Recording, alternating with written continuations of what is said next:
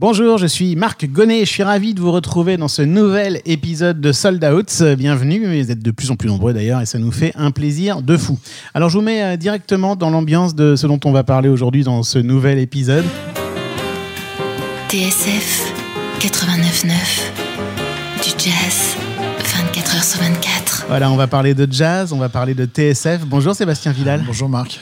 Qu'est-ce que tu fais exactement Euh, Qu'est-ce que je fais Je suis payé pour écouter de la musique, c'est chouette, non Alors, tu vas nous raconter ça en détail. Sébastien, allez, on pourrait dire que tu es une figure centrale du jazz en France. Alors, Centrale, il y en a, y en a beaucoup des, des- des gens centraux euh, dans le jazz, notamment des gens qui savent beaucoup plus de choses que moi sur cette musique, parce que vous savez, c'est une musique de, de connaisseurs et de, de spécialistes, mais pas que, et c'est aussi une musique de plaisir. Mais euh, oui, oui, j'aime le jazz depuis, que, depuis, depuis, depuis très longtemps et, et j'y suis bien, quoi.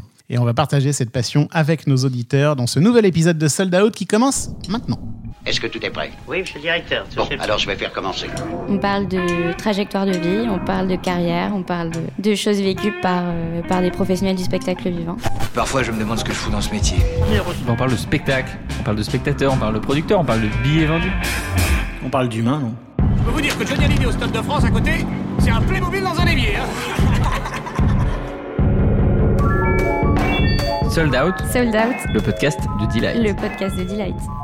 Alors, je suis Sébastien Vidal, je suis directeur artistique du Duc des Lombards. Euh, J'ai la chance aussi d'être directeur des programmes et de l'antenne de TSF Jazz. Et euh, nous dirigeons, euh, nous faisons la direction artistique de, de deux festivals en France, le festival Django Reinhardt à Fontainebleau et le Nice Jazz Festival. Premier billet vendu. Le premier billet vendu, je crois, euh, c'est une question un peu piège, mais j'avais un, j'étais musicien, j'avais eu l'envie d'être musicien, mais pas vraiment pour faire de la musique, plus pour être au contact des artistes. Euh, depuis que je suis tout petit, j'ai eu envie d'être dans un club de jazz euh, au milieu des musiciens, à fumer des clopes, à boire des coups, à écouter de la musique. Et donc le premier billet vendu, je pense que c'est euh, un groupe que j'avais monté qui s'appelait Happy Feeling, le nom le plus pourri de la terre, euh, avec une jeune fille qui s'appelle Julie Sori et une contrebassiste qui s'appelle Alice Bassier. Euh, Julie Sori, qui est la fille de Maxime Sori, qui est un saxophoniste formidable de jazz, qui a, qui a écrit un peu l'histoire du jazz en France.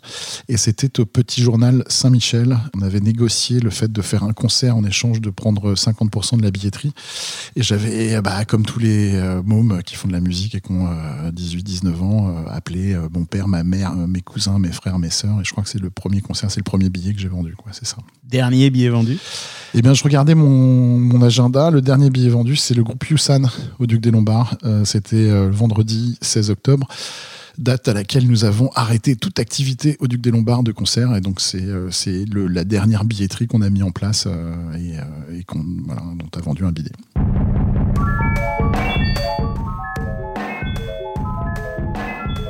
Sold Out saison 2, épisode 8, avec Sébastien Vidal, directeur artistique du club de jazz Le Duc des Lombards à Paris et directeur artistique et programmateur de la radio TSF Jazz, enregistré dans les bureaux de Delight à Paris début 2021.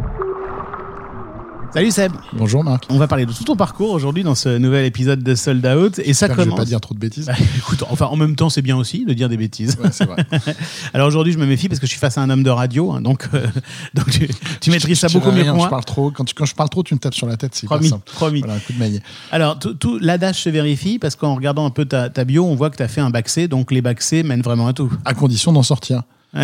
non, mais tu sais, c'était l'époque où les bacs C avaient, euh, il y avait un coefficient 7 en maths et 7 en physique. Ouais. Et ensuite, 2 en bio, 2 en histoire, 2 en, en philo, etc. Donc, je me suis pris, je crois, 2 en, en philo. Euh, j'ai dû avoir 4 ou 5 en, en sciences naturelles ou euh, en histoire. Et j'ai eu 17 en maths et 18 en physique parce que les exercices étaient toujours les mêmes. Donc il fallait juste s'y préparer en fait. Le problème de maths euh, du bac à l'époque était toujours le même. Donc on prenait les annales, on s'y préparait. J'avais un très bon prof de maths. un peu. Non, mais si, c'était les études de fonction étaient toujours pareilles en fait.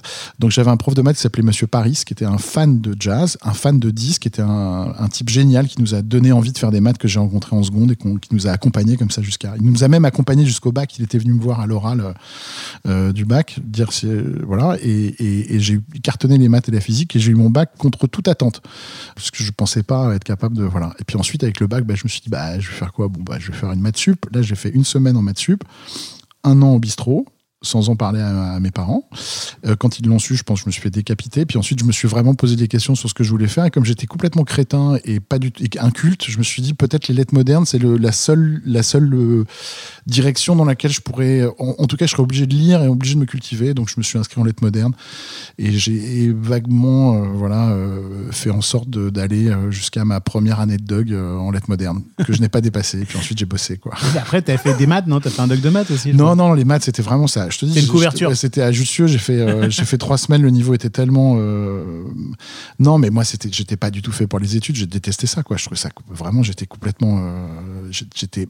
Moi, je voulais aller faire la fête, écouter de la musique, aller dans des clubs. sortir, voir les copains, il y, avait que ça qui m'intéressait quoi. C'était la musique m'intéressait, je voulais faire que ça, j'avais envie de faire que ça. Je me l'avouais pas encore à cette époque-là parce que je pensais qu'il fallait avoir euh, fait des études pour pouvoir euh, commencer à savoir ce qu'on veut faire dans sa vie. Et en fait, ben non, c'est pas vrai. On peut, on peut, la musique, elle, est ouverte à, à tout le monde et elle permet, euh, elle permet justement toute personne motivée ou passionnée de, de, de faire son trou pour peu qu'il soit motivé et puis un petit peu souple. Quoi. Alors justement, ça, ça, ça a été quoi le déclic entre le bistrot, la fête, les clopes et tout à coup je deviens musicien? Un gars que j'ai rencontré qui s'appelle Alexandre Lidva, qui était clarinettiste, qui euh, avait fait un orchestre s'appelait Hollywood Memories, euh, qui reprenait des morceaux des années 20, 30, l'orchestre de Gene Golkett. Si, là, on est, c'est même pas de la techno, là, on est carrément dans l'underground de l'underground de la musique. Euh, qui était un fan de Big Spider Baker, qui avait monté un big band et qui voulait un guitariste. Et puis moi, je faisais un peu de guitare, donc euh, je suis rentré dans ce truc. C'est ce qui m'a donné envie de continuer et de- d'envie de, d'être musicien, quoi. Mais guitare amateur, pas du tout guitare conservatoire, euh, pas chemin académique. Non, non, pas du tout. Guitare euh, rattrapée au vol euh, avec un prof particulier. et puis ensuite, je me suis inscrit dans une école qui s'appelait l'American School of Modern Music, qui est une école, un département de Berkeley à Paris, et dans lequel j'ai appris bah, à lire, à lire le, le solfège, à lire la musique, à lire le rythme, un peu les bases, les fondamentaux de, de, de ce, de ce que sont la musique. Quoi. Voilà. Et donc jusqu'au tournant des années 2000, en fait, ton vrai métier, ton seul métier, c'est d'être musicien. Oui, c'était musicien. J'étais musicien très médiocre parce que je- non mais c'est vrai que- parce que, que je- c'est pas non, mais c'est toujours les, ouais, les gens Non. ils pensent ça mais pas du tout. Je suis très réaliste.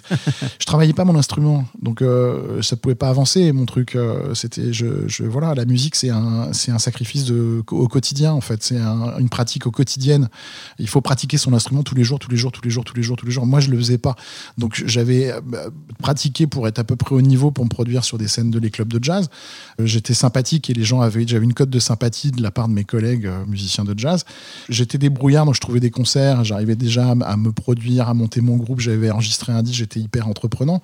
Donc j'arrivais à survivre dans le métier de la musique, j'étais intermittent du spectacle et tout, mais c'était euh, enfin j'avais bien vu que j'allais que j'allais nulle part avec ça quoi.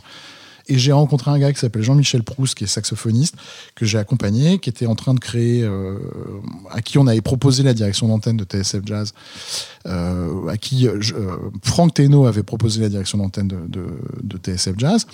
Et euh, avec dans cette association entre, entre Jean-François Bizot et Franck Teno, qui a besoin d'un programmateur, et moi je me suis tout de suite proposé, j'ai vu, j'ai vu l'opportunité de- d'arriver à me sortir du truc dans lequel j'étais. quoi. Et pour autant, pour, pour rester encore allez, un court instant sur cette époque, on est dans les années 90, hein, là, on est, c'est, c'est- c'est les années 90. En, en fait, c'est facile de jouer, même quand on n'a pas un niveau euh, de mammouth en musique. Ouais, parce qu'il y a des clubs partout, il y a de la musique partout. On a, on a, on se racontait ça euh, hors antenne, et c'est- et c'est intéressant dans ce quartier dans lequel on est. Là, on est dans le sixième. Il y avait tout plein de clubs de jazz partout, euh, l'Arbussy, euh, le Montana, euh, le Latitude, euh, le Club Saint-Germain, la Villa. et il y avait du boulot. On était, on faisait un peu tapisserie. Le taf y a perdu ce que cette musique avait de, de quelque chose de social. Les gens allaient dans les clubs de jazz. Il n'y avait pas d'entrée payante. Il n'y avait pas de billetterie. Ils venaient pour boire un coup. euh, ils venaient pour passer une soirée. Puis dans un fond, il y avait un orchestre qui jouait. Euh, donc il y avait beaucoup de travail. Les musiciens étaient peut-être moins respectés, en termes moins identifiés par le public. Et il n'y avait pas euh, ce qu'on a aujourd'hui. C'est-à-dire que maintenant, au Duc des Lombards, il y a 68 places. Il faut qu'on produise chaque concert comme si on produisait Bercy avec, euh, tu vois, le, Ouais, du marketing, de la du billetterie. marketing, de la billetterie, de la promo, des réseaux sociaux, du machin. Demander aux musiciens de faire un effort imp- important pour promotionner la date, avoir une actualité, avoir un disque qui sort. Enfin voilà, on, est obligé de marcher comme ça. À l'époque, les mecs, ils jouaient partout, on jouait 15 jours. Moi, j'étais vraiment, j'étais pas très bon musicien. Les premiers gigs que j'ai fait, je me faisais 15 jours euh, au Bilboquet, euh, à jouer tous les soirs. Enfin, on apprenait le métier en étant sur scène avec des, avec des gars qui, qui, étaient, qui avaient la gentillesse de, de nous l'apprendre comme ça, parce que aussi beaucoup des gars qui jouaient avaient appris le jazz et avaient appris à jouer comme ça, euh, parce qu'ils avaient été gentiment accueillis par des groupes et, euh, et qu'ils avaient fait la jointure et qu'au final, bah, on peut pas avoir tel guitariste, tel guitariste, bah, appelle Seb, il fera le boulot. Bon, il n'est pas tout à fait au niveau, mais il va faire le job, il va accompagner, il va machin, et puis il va progresser. Beaucoup de jeunes musiciens de cette époque ont profité de ça. Je veux dire, quand on jouait euh, la Huchette, c'était 15 jours, le Slow Club, c'était 15 jours d'affilée, euh, le Bilboquet, c'était des- c'était 5 jours de suite.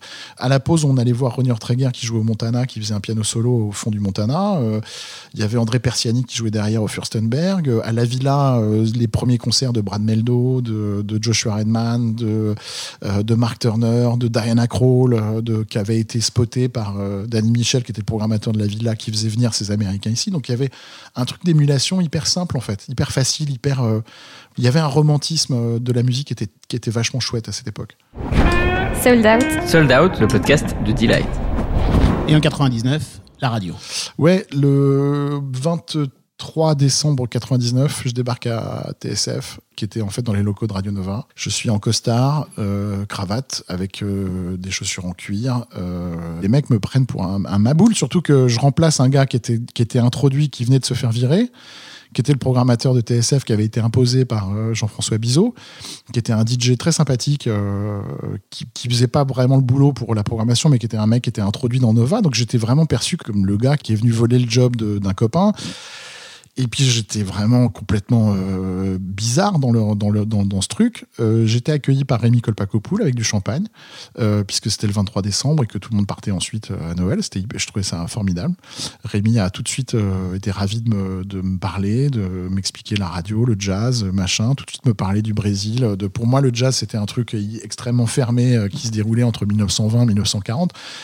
Euh, et puis ça m'a m'a explosé tout- tout- toutes mes certitudes. Et puis ensuite, bah, ensuite il y a eu la rencontre avec, euh, avec Jean-François Bizot, euh, qui, euh, où le mec il a pris un, marteau, il m'a tapé sur la tête, il me l'a ouverte en deux, et puis, il- m'a complètement retourné sur ce que c'est que la, la musique, comment on l'aperçoit, comment on perçoit le jazz, ce que c'est que la modernité, comment on perçoit ce que c'est que la, la modernité à la radio.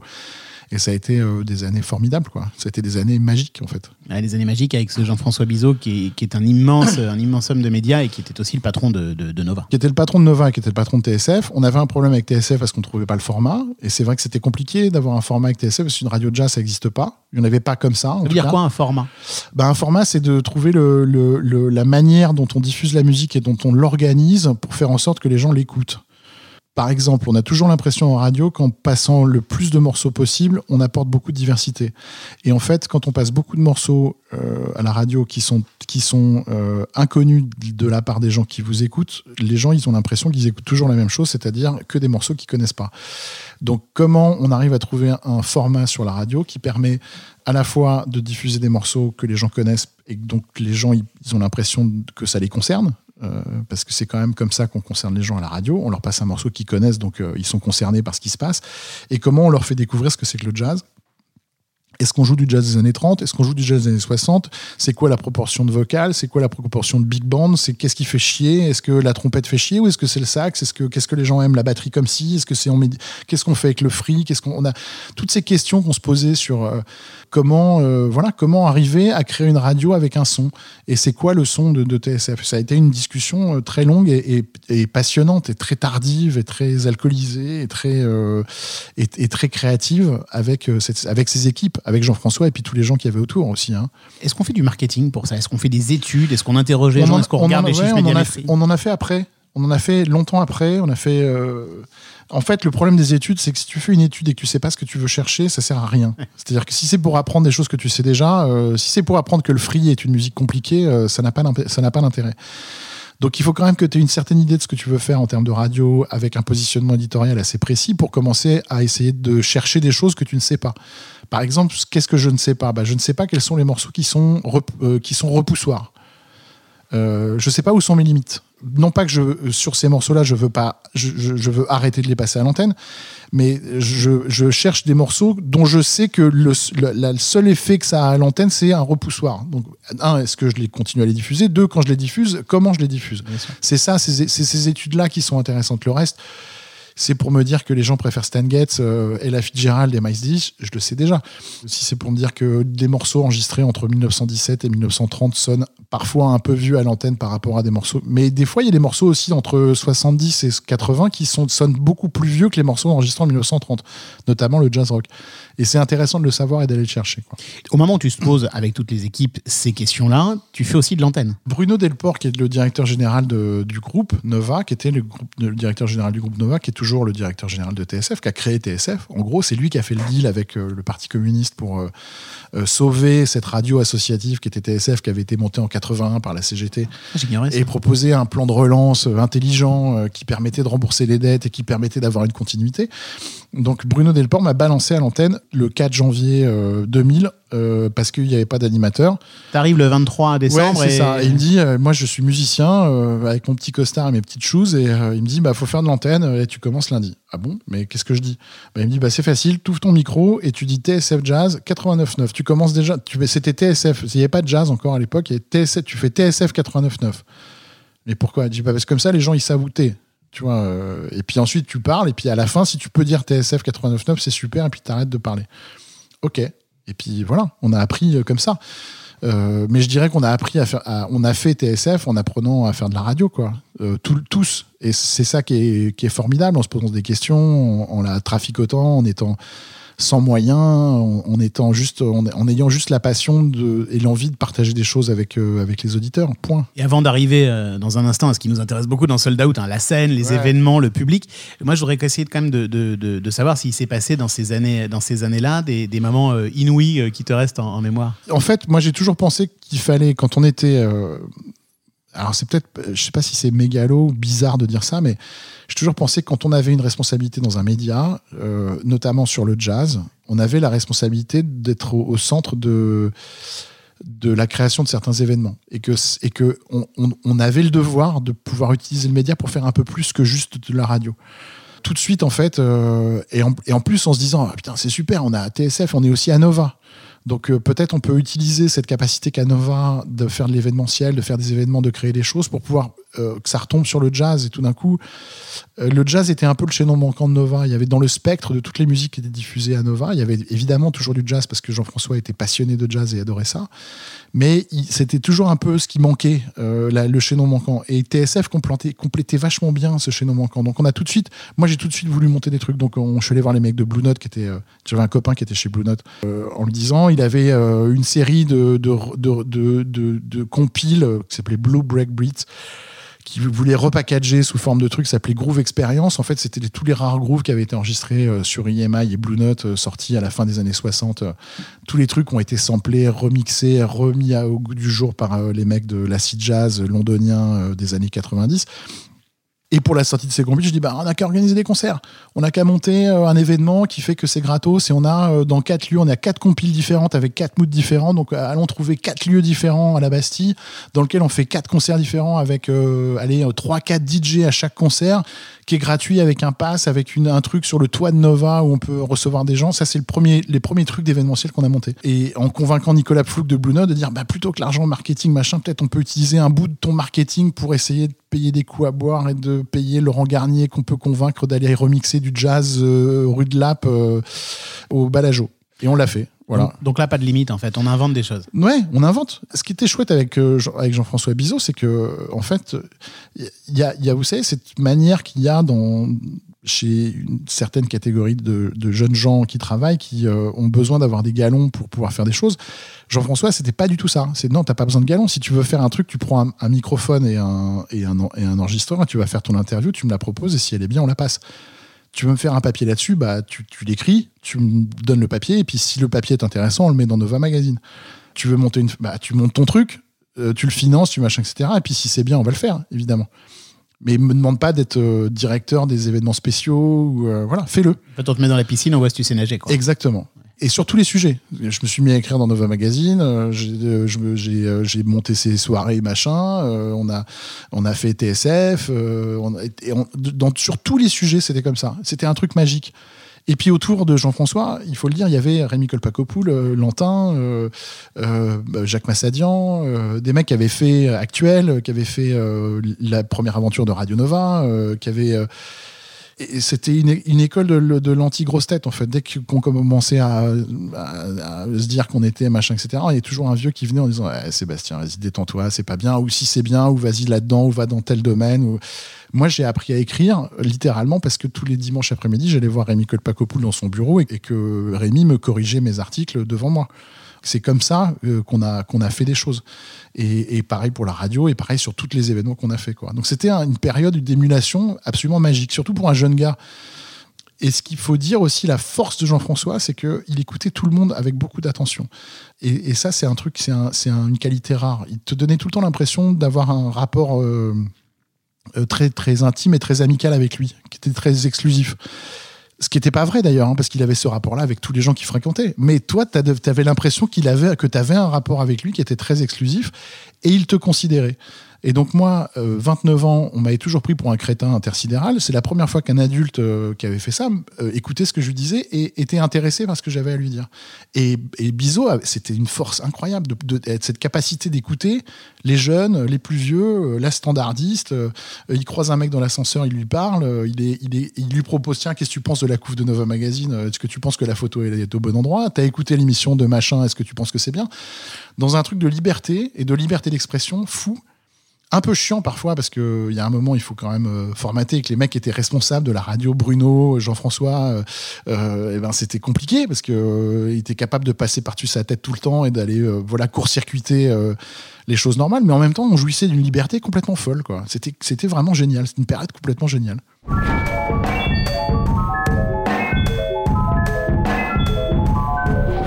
c'est fort de cette confiance euh, acquise à la radio que euh, un moment tu as, commencé à aller vers le monde de l'événement avec le Duc des Lombards En fait, euh, moi, j'ai toujours voulu programmer des, concerts.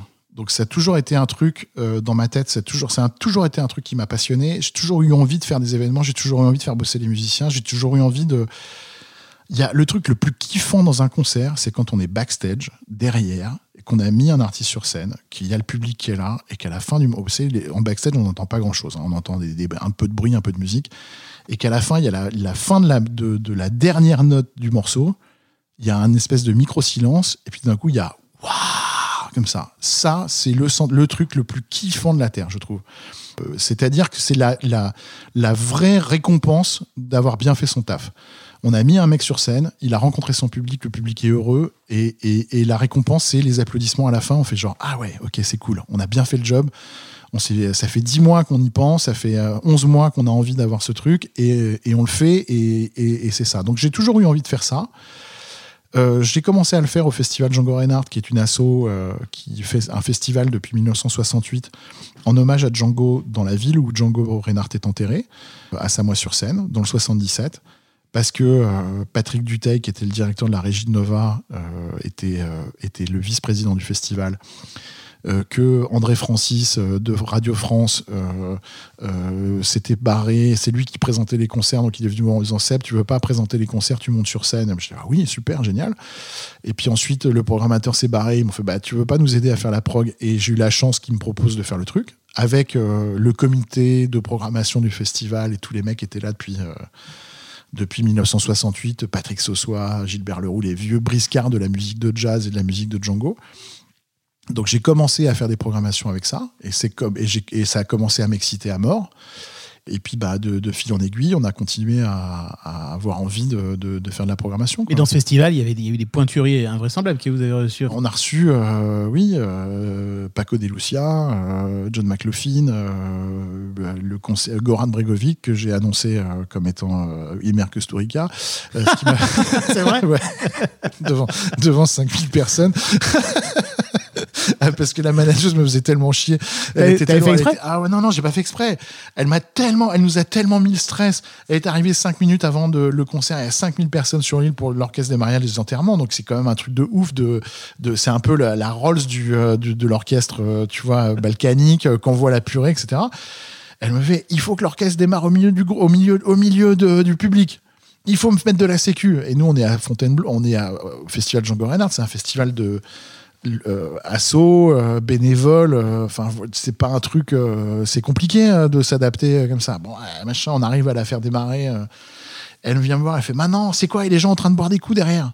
Bah ouais, euh, c'est un festival de jazz manouche avec, euh, avec euh, 800 à 1000 euh, manouches de gens de la communauté des gens. On reçoit 1000 familles de la, de la communauté des gens du voyage pendant ce festival, qui viennent dans toute la région, qui sont là pour commémorer ce qu'est Django, etc. Je vais pas aller expliquer à ces mecs-là que les bars sont fermés et que je vais me prendre un coup de couteau ou euh, non, non, il faut tout fermer. Donc on éteint la lumière pour lui faire croire qu'on a fermé les bars, machin, etc. Donc on est hyper stressé et puis je monte sur scène et je fais et maintenant, veuillez accueillir Emir Kusturica tout le monde applaudit. L'orchestre commence. Et je la vois, la meuf me regarder comme ça en bas des marches. Je lui dis, mais qu'est-ce que t'as annoncé? Je dis, bah quoi, qu'est-ce que j'ai annoncé? Tout va bien. Elle fait, bah t'as annoncé Emir Kusturica, tu sais pas qu'ils sont hyper fâchés, machin. Bon, et puis euh, voilà, le, le concert a commencé. euh, c'est fait partie des, des conneries euh, que tu fais quand t'es quand t'es un peu stressé, quoi. Et, et c'est et c'est des super souvenirs parce que dans l'association, ils s'en souviennent tous que j'ai raconté cette connerie sur scène. Et après, ils t'ont- ils t'ont quand même encore permis d'aller sur Ouais, scène. ouais, bien sûr, ouais, bien sûr, et ça s'est bien passé et on en rigole et euh, moi, moi, je trouve que c'est des moments de vie ça la- le live pour ça c'est des moments de vie euh, c'est des moments de vie euh, extraordinaires de d'équipe euh, humains euh, que ce soit dans, le- positif comme dans le négatif hein, je veux dire on a ça fait maintenant huit ans qu'on fait le festival euh, le, Nice Jazz Festival. Euh, on a vécu des trucs euh, humains incroyables. On a vécu un attentat. Je, on va en parler pendant des heures mais c'est à la fois dramatique et à la fois un truc humain complètement fou et qui nous a complètement retourné et qui a renforcé euh, les relations qu'on avait avec les équipes de la ville, mais aussi les, entre nous, quoi, de, de- dire qu'on a traversé cette épreuve euh, ensemble et qu'on a, on a essayé de faire face comme on pouvait avec ce qui se passait. Et puis on a vécu des moments euh, aussi hyper joyeux, hyper drôles, de conneries, de stress, de, de, de Hill euh, qui contre un bal dans Nice avec, avec une sécu et, et, un chef de la police qui me dit mais tu veux vraiment mettre le, la, la sienne? Je dis ouais ouais ça va lui faire plaisir, vas-y. Ouais mais tu sais entre l'hôtel et puis le festival il y a, y a trois minutes. Je dis ouais mais tu veux pas lui faire faire un petit tour de tu vois Donc, on, on a envoyé Lauryn Hill dans Nice pour lui faire plaisir avec les sirènes et les motards. voilà parce que on, parce qu'elle était un peu stress et que ça lui elle était contente quoi. Voilà enfin etc etc. De, de, de- c'est, c'est- le live c'est, c'est ce qui se passe derrière, ce qui se passe devant et, et, et- et chou- et formidable quoi. C'est quoi cette histoire de machine à hot dog? Ben, on, a fait Deep Purple à Nice et euh, ça s'est fait un peu contre ma volonté, mais donc j'étais pas hyper euh, hyper euh, hyper content de les accueillir, mais bon on les fait machin etc. Et le mec qui vient pour euh, accueillir Deep Purple, c'est un type qui s'appelle Lothar et, depuis c'est devenu un, nom- un nom commun depuis au festival. C'est-à-dire je vais te faire une Lothar et le mec nous a fait chier de aller 7 heures du matin jusqu'à euh, 6 heures du soir euh, pour tout et rien. Genre, le mec a commencé à prendre le bureau, il m'a regardé et fait I don't want to be in your shoes when the management are, are going to come here to see what is the production office. Je te jure, mais mec, comment tu, enfin, pourquoi tu me parles comme ça dès 7 heures du matin? C'est comme ça dans les festivals. Vous savez, les mecs, ils viennent de, ils débarquent de Norcy, euh, ils repartent à Montreux, euh, ils ont de la route. euh, des fois, ils sont, en- ils sont sur la route depuis le, la mi, le- la, la mi-juin. On est le, le, le 17, le 17 juillet. Le type est au bout de sa vie. Il a peut-être affaire à, un- à un artiste qui est un con ou qui est un mec désagréable ou un directeur de prod qui machin. Il est mal payé, il n'a pas dormi, il est complètement au bout du rouleau. Il est au bout de sa vie et donc il, il vous répercute euh, la pression de ça, quoi. Et puis. euh, ah, en fin d'après-midi, après le mec ait fait chier vraiment toute l'équipe du festival, tous les machins, parce que à Nice, on est main dans la main avec les équipes de la ville. C'est la ville qui produit le festival et ce sont euh, les équipes de la ville qui sont en charge de, des runners, de tout ce qui se passe en backstage, etc. Nous, on n'est que sept, en fait, à coordonner le truc, à travailler avec eux. Et puis le mec vient voir et fait I want to see the festival promoter. Donc euh, tout le monde m'appelle au Toki, Sébastien, Sébastien, le mec veut te parler, c'est machin, etc. Il y a un problème, il y a un énorme problème. Donc j'arrive en backstage avec mon équipe que j'ai fait mettre en costard avec des lunettes noires, des Toki, machin, etc. Et on est sept bons hommes euh, de plus d'un mètre 80 pour entourer ce lotard qui nous emmerde depuis. Voilà. Et le mec me dit euh, j'ai demandé une machine à hot dog. Si je n'ai pas de machine à hot dog, il n'y aura pas de concert ce soir. Oui. Le truc est sérieux. Hein. On est des bien petites choses. Non, mais le mec, le mec est sérieux parce que le mec de Deep Purple, eh ben, en fin de concert, il a envie de se faire un petit hot dog. Ce que je comprends, hein, mais euh, voilà, moi, je ne suis pas le mec de Deep Purple, donc ça ne prend pas ce genre de proportion, tu vois, quand je veux une machine à hot dog. voilà, mais lui, pour lui, c'était le truc là, le truc urgent à 17h30, c'était il fallait trouver une machine à hot dog. Bon, je te passe le fait qu'on lui a évidemment euh, Enfin, d'abord, expliquer que s'il continuait à parler comme ça, je l'aurais accompagné avec la sécu dans son hôtel et qu'il voyait le concert euh, de, sa chambre d'hôtel. Et ce qui lui a fait très très peur parce qu'il s'est rendu compte qu'il était 17h30, que les artistes étaient là et que ça allait jouer. Et surtout qu'on avait envoyé l'argent au groupe et que donc euh, personne n'allait annuler rien du tout. Quoi. Donc, euh, ça- et que c'est lui qui allait perdre la face. Donc il, il s'est évidemment détendu. Et puis, euh, ben, une demi-heure après, je suis allé euh, quémander une machine à hot dog auprès de, Tu l'as fait quand même. ah ouais, je l'ai fait, parce que moi j'aime bien qu'on me parle bien, mais quand on me parle bien, je, décroche la lune, évidemment, puisque notre travail c'est de faire en sorte que l'artiste soit en confiance et qu'il ait tout ce qu'il veut. Et puis, s'il faut qu'une machine à hot dog pour que Deep Purple soit content, pff, c'est franchement, c'est pas grand C'est juste. Il a fallu parlementer avec un des gars euh, des, des boutiques, enfin des, un des stands, euh, qui nous prête sa machine à hot dog pour Deep Purple le soir même et machin, etc. Le mec voulait pas parce qu'évidemment, il vend des hot dogs, le gars, tu vois. donc, euh, donc, mais on lui a négocié, puis ça s'est très très bien passé. J'ai même eu une demande de, de piscine gonflable aussi. euh, de- enfin bon, c'est ça qui fait la- le bonheur de ce, de ce genre de festival, je trouve. Alors, on n'a pas ces, ces questions-là à Paris, euh, près des Halles, au Duc sûr. des Lombards. Tu, tu, déjà, tu peux nous dire ce que c'est que le Duc des Lombards pour les gens qui ne connaîtraient pas? Le Duc, c'est un club, euh, c'est un petit club, grand par le nom, petit par la taille. Euh, grand par le nom, c'est pas à moi de le dire, mais c'est un club. Mais, mais comme on- nous on ne l'a pas créé et qu'on a pris l'aventure en route, euh, On peut dire que c'est un club mythique. C'est un club, je sais pas mythique, mais c'est un, un des, un des clubs, un des derniers clubs qui reste vivant de de la grande époque, parce qu'il y a aussi le Sunset et le, et le Baiser Salé, le New Morning, qui ont des histoires aussi incroyables, hein, voilà, et, et puis tous les autres que je cite pas.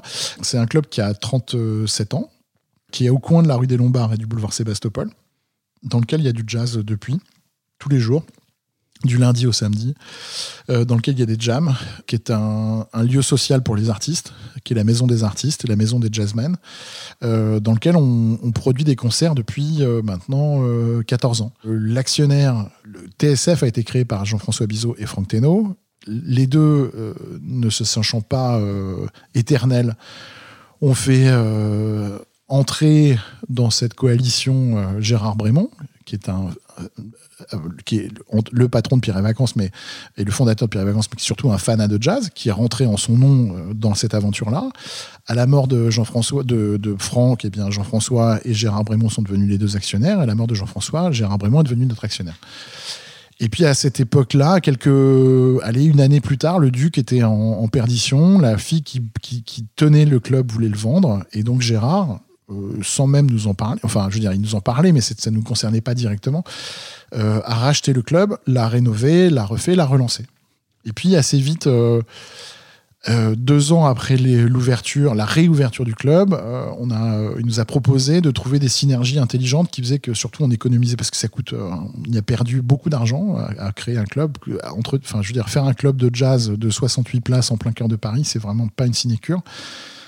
Surtout quand on veut avoir des tournées internationales, euh, entre les taxes, euh, le fait que tu- on, on déclare 1500 musiciens par an, etc. euh, C'est un exercice qui est, on va dire, pas forcément déficitaire, mais qui a grande chance d'être déficitaire tous les ans, ce qui est le cas du Duc. Et, euh, et donc, ça fait euh, 14 ans, 13 ans qu'on est rentré dans cette espèce de synergie où, euh, où, où, euh, où Gérard nous a demandé de, de nous occuper de la programmation du club. C'est-à-dire, a demandé à TSF de nous occuper de, la, de, de- faire la programmation du club. D'accord, donc pour, pour résumer tout ça, toi aujourd'hui, tu es directeur d'antenne et programmateur de TSF, et tu es directeur artistique et programmateur du, Duc, des Lombards. Voilà, c'est ça. Donc c'est comme si tu étais le programmateur de deux médias, euh, un média radio un média, ouais, et un euh, média club. Et, club. Et en fait, c'est une synergie qui est géniale parce que Ouais.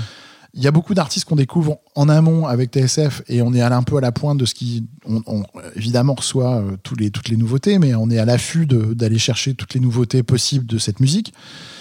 Un des deals que j'ai passé avec Bruno et puis avec euh, Gérard Brémond, c'était de dire il faut qu'on aille à New York régulièrement pour aller voir les mecs là-bas.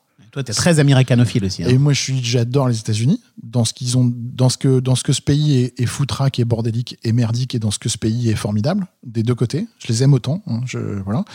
Et donc, on a pu aller à New York parce qu'il y a TSF, parce que si on avait été indépendant tout seul avec jeu de luxe, c'était pas possible, mais avec la radio, avec toutes les activités qu'on a, ça permettait de dégager suffisamment pour pouvoir aller à New York, aller tous les trois mois, quatre mois pour voir ce qui s'y passait, aller en festival, aller en concert, se déplacer. Et donc, on a créé ce lien avec le Duc très fort avec New York et la scène new-yorkaise, puis ensuite avec la scène londonienne, puis ensuite à aller partout, euh, en Afrique du Sud, à São Paulo, euh, au Brésil, euh, dans plein de pays partout, pour aller voir ce qui s'y passe et voir comment on peut aller rencontrer les musiciens. Et de se dire que c'est quand même mieux quand tu as un club, quand les mecs que tu fais venir, eh ben, ils t'ont déjà vu en backstage dans un festival à l'autre bout de la planète. Ils se disent au bout d'un moment, putain, mais ils sont partout, c'est cool, ils font le job, tu vois. Et ça crée un lien, euh, bah, ça crée autre chose comme lien, quoi. Un lien fort d'amitié, de confiance. Et donc, on a commencé à faire ces programmations, à, à mettre le Duc sur la carte des tournées internationales des Américains en Europe et puis des étrangers en Europe. Avoir euh, cette exigence-là, à dire qu'il faut que le club soit euh, un- une terre d'accueil pour ces artistes-là, que les mecs se souviennent de la bouffe dégueulasse du Blue Note à, à Tokyo euh, ou, euh, ou de tel endroit où ils ont été mal accueillis, et puis qu'ils reviennent aux États-Unis en se disant ben il y a un lieu où euh, on n'a pas été payé euh, euh, d'une façon gigantesque, mais on a été super bien reçu. Il y a un super feeling et c'est hyper bien et la production c'est nickel et euh, et on a fait le Duc. Et puis moi, j'avais l'exigence tout de suite, quand on a fait le Duc, de produire le Duc comme si on produisait un concert à la salle Playel ou comme si on faisait un Stade de France. En termes de contrat, d'accueil, de production, de rider, de... on n'a jamais laissé un musicien à l'aéroport. Ça n'est jamais arrivé. Je veux dire, on produit euh, euh, allez, euh, 250 concerts par an. Euh, ça fait 15 ans, donc ça fait 2500 concerts euh, produits euh, en 15 ans. Il n'est jamais arrivé une seule fois qu'un mec se retrouve planté à l'aéroport sans une bagnole. C'est jamais arrivé une seule fois que les mecs n'aient pas de chambre d'hôtel, euh, que l'argent n'arrive pas en temps et en heure, qu'il n'y ait pas les contrats, qu'il n'y ait pas un rider, que le machin, un piano de Rider, c'est quoi? Un rider, c'est toutes les exigences que l'artiste a, euh, euh, à la fois en termes d'accueil technique et puis d'accueil euh, d'hospitalité. Il il y en a plus ou moins des drôles. Euh, celui de, de Laurie Neal, où euh, il est spécifié qu'il ne faut pas la regarder dans les yeux, est assez, assez fun. Euh, et puis, d'autres qui sont des détails de euh, voilà, le mec est végétarien ou ne mange pas de gluten ou je ne sais quoi, et qu'il faut un peu le respecter. Donc on a, on, a toujours fait en sorte de, de produire ça comme ça, en se disant que si on produit un club de 68 places de cette manière-là, quand on aura à produire des gros concerts, on aura l'exigence, on aura la capacité de pouvoir le faire. Et j'ai toujours eu envie d'aller plus loin avec ça, de monter une espèce de, de, de force d'attaque, de, de coalition, euh, d'une équipe euh, euh, parce que moi je suis hyper fidèle avec les gens avec qui je bosse des gens avec qui je bosse depuis depuis 15 ans qui sont toujours les mêmes et que j'ai pas du tout envie de changer avec qui on grandit, on, apprend des choses différentes et chaque année on, on monte le niveau.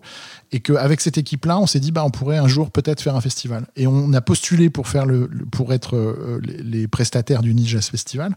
C'est un appel d'offres pour faire la direction artistique de ce festival. Et contre toute attente, on a été élus. Voilà, parce qu'on était les challengers, qu'on était les tout petits et que et on s'est mis à produire des concerts pour 10 000 personnes. Et c'est fun.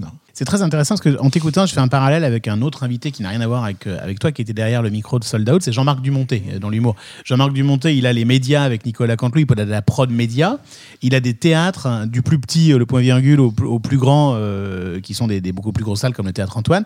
Et puis voilà, enfin tout ça résonne en fait. On peut découvrir, Ouais, parce faire que c'est- grandir. Parce que c'est important d'avoir un écosystème, en fait. Et que cet écosystème, il est, il est au service des artistes. Je veux dire, les artistes qu'on a découverts sur TSF, on les passe à l'antenne de la radio, euh, ils sont découverts par le public. Des fois, on a des vrais coups de cœur avec, euh, avec des, morceaux qui sont vraiment, qui accompagnent euh, l'antenne et qui accompagnent nos auditeurs pendant, allez, 4, 5, 6 mois. On est content d'aller voir le mec au Duc des Lombards parce qu'on l'a d'abord écouté en disque et qu'on a envie de voir ce qu'il fait sur scène. Et puis euh, au Duc, ça se passe bien parce qu'il rencontre son public. Et puis on est content de continuer. On a monté une soirée tous les ans à la salle Playel qui s'appelle You and the Night and the Music, qui était la même idée, qui était de dire on va faire un programme radio comme on, va faire une- un concert comme on fait un programme radio. On prend un, un- un groupe qui fait un morceau et qui euh, enchaîne avec un autre groupe qui fait un autre morceau. Maximum 6 minutes. Et on enchaîne. Alors techniquement c'est compliqué, mais euh, ça, se pense et on y est arrivé. Et comme on travaille toujours, comme je disais, avec les mêmes gens, avec euh, Noémie Flamand qui fait la directrice de prod, euh, qui est aussi la directrice du Duc des Lombards, Vincent Latapi qui est mon, directeur technique, et, puis des prestataires et des gens qu'on connaît depuis 15 ans, etc. On a tous appris ensemble à faire en sorte que cette soirée puisse exister comme ça, c'est-à-dire 6 minutes, 6 minutes, 6 minutes avec des plateaux qui changent, un espèce de jeu de Tetris sur des, des, des, des risers à roulettes, c'est-à-dire des trucs surélevés Où on met la batterie avec des roulettes qui font qu'ils peuvent sortir, rentrer euh, sur scène euh, et qui permettent de pouvoir euh, avoir ce show-là comme ça. Et ben, en fait, dans cette soirée TSF, qui est à la salle Playel, qui est vendue en avance euh, sans programme auprès des auditeurs qui nous font confiance, et ben on retrouve les artistes qu'on a écoutés à la radio, qu'on a peut-être vu au Duc des Lombards, et puis ensuite peut-être on les retrouve à Nice Jazz Festival, et peut-être ensuite, et ensuite ils font leur vie. Je veux dire, on a fait ça avec euh, Avishai Cohen, on a fait ça avec Stacy Kent, on a fait ça avec Gregory Porter. Le premier concert de Gregory Porter, c'était au Duc des Lombards avec euh, le panneau, euh, le panneau de, de sortie de secours allumé dans sa gueule euh, que j'arrivais pas à éteindre. de- voilà. Et, et le mec a fait un concert formidable au Duc et il est revenu à la salle. C'est pas nous qui l'avons, le talent a, fait tout le reste. On a peut-être juste participé à accélérer un peu le mouvement. Et ça, c'était vraiment toute l'idée qu'on avait avec, euh, avec le média. Et c'était aussi l'idée au cœur du projet de, de- de Jean-François Bizot qui disait c'est à nous de. Euh, on ne doit pas laisser le, le, le, business nous dicter ce que c'est notre ligne éditoriale. Notre ligne éditoriale, elle doit permettre l'éclosion et la recherche et, et- et à des nouveaux talents de pouvoir atteindre un public Et par tous les moyens. T'es un des dépositaires de cet héritage. Bah, je- euh, ce serait un peu. euh, je- J'ose pas, non, pas trop dire ça. Mais en tout cas, je, je pense à lui tous les matins quand je vais bosser. Et, euh, et voilà. Et ensuite, nous, on, on crée notre chemin. Et j'ai jamais eu la prétention de penser que je pouvais être au niveau de ce que de, de l'exigence que lui Mais en tout cas, ce qui nous a appris pendant ces temps, c'est la liberté et le fait de dire c'est à nous de, de, faire des choix et, s'engager sur nos choix d'une façon très forte et, sans hésitation, quoi. Voilà. Et euh, bon, on pourrait dire beaucoup de banalités sur 2020, sur l'épidémie, etc. On va essayer d'éviter ça. Mais vous, pour le coup, vous n'avez pas pu tenir cette grosse soirée annuelle Salle Playel. Et du coup, ça s'est transformé en un truc tout à fait euh, inédit qui est un soir au club. Tu nous racontes ça? Oui, on a eu, euh, bah, après passer, le, comme tout le monde, hein, l'espèce de période d'hébétement euh, euh, un peu bizarre dans laquelle on a tous traversé, on s'est tout, on s'est tout de suite dit il faut euh, trouver les moyens de faire en sorte que les mecs jouent et que les musiciens jouent. Comment on fait pour faire en sorte que les musiciens jouent? Bah, S'il n'y a pas de public et qu'on peut pas faire de concert, on n'a qu'à en faire chez nous.